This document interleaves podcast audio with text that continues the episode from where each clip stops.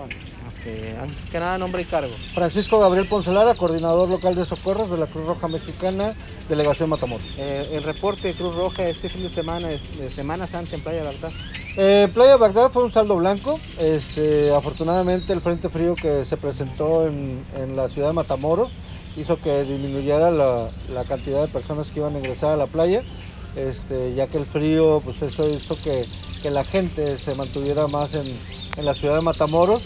Eh, a diferencia de lo que fue en la, en la playa o en la carretera de la playa, el mayor número de, servicios lo tuvimos en la, lo que fue en la ciudad de Matamoros, donde estuvimos atendiendo accidentes automovilísticos, tuvimos también eh, una volcadura eh, en la carretera hacia el Mezquital, este, tuvimos dos lesionados y bueno, el día de ayer tuvimos dos personas fallecidas, una por un infarto, otra por persona que se encontraba en los terrenos de, tránsito, sí, ya al parecer eh, en condición de calle, pero pues bueno, eh, dentro de todo se, tuvo un saldo blanco.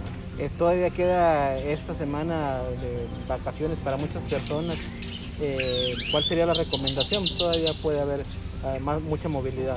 Sí, recordemos que vamos a tener eh, días buenos, va a haber gente que, que todavía esté de vacaciones y que acuda a la playa o a algún balneario, algún lugar turístico, o salga a carretera o regresen a Matamoros.